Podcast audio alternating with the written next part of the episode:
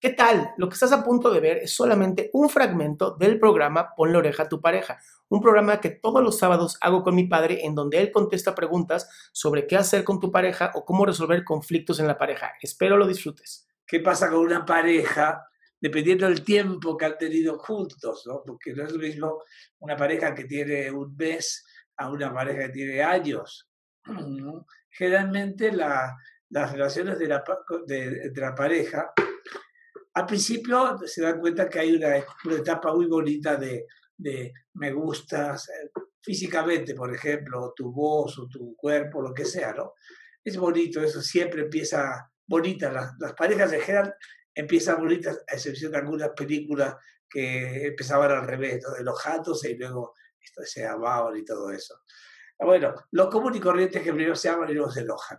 La relación normal, común y corriente de una pareja es compartir. Compartir eh, y además respetar. Es decir, ¿por qué, ¿por qué respetar? Porque cada quien tiene su propio mundo y cada uno vive en ese mundo y cuando se juntan estos mundos es cuando podemos hablar de un mundo compartido y un, mundo individual. Es decir, como, eh, como pasa siempre, un ser humano único tiene su propio universo y la otra persona también tiene su universo y cuando se juntan hay una especie de, en el medio, una idea de complementariedad entre ambos, hay simetría, se, se, se, juntan entre los dos y al principio todo es padrísimo porque es la luna de miel y bueno, generalmente la, el alto porcentaje en la luna de miel no se enojan, a excepción de que sean películas de Hollywood. Lo común y corriente es que los bebés la pasan bien. Si no la pasan bien, ahí hay un problema.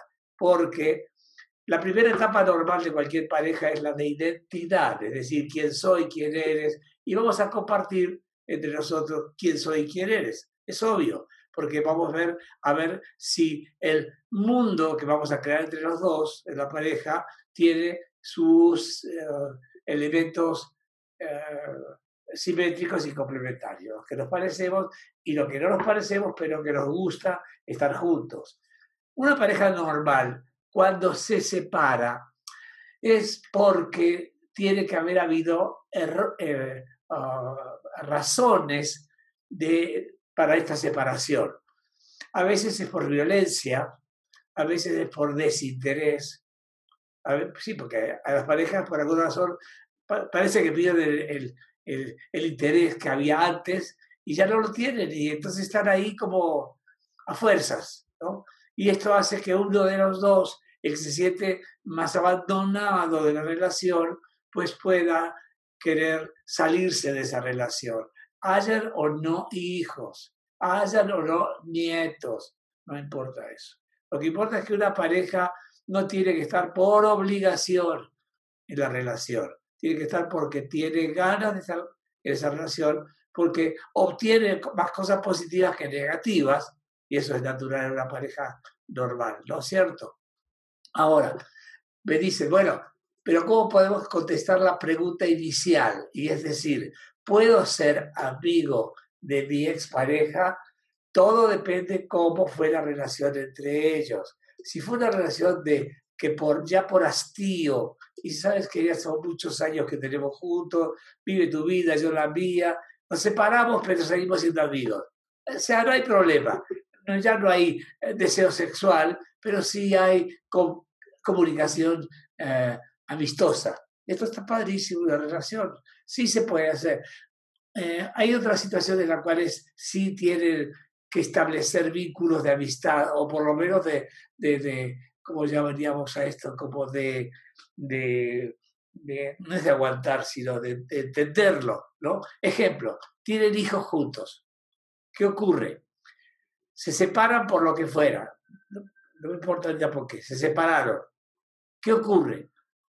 A veces uno de los dos quiere quedarse con los hijos como a fuerzas, sin eh, hacer una especie de negociación adulta.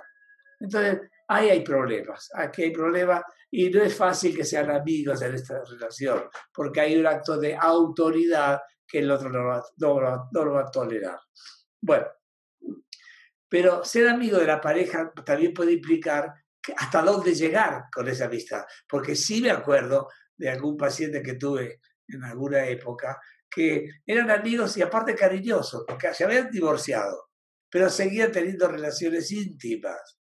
Es decir, no había odio, simplemente fue una especie de no nos estamos comunicando bien, sabes que tú vives tu vida, yo vivo la vida, la mía, pero en el área íntima estamos padrísimos. Ah, bueno, entonces van a seguir haciendo eso.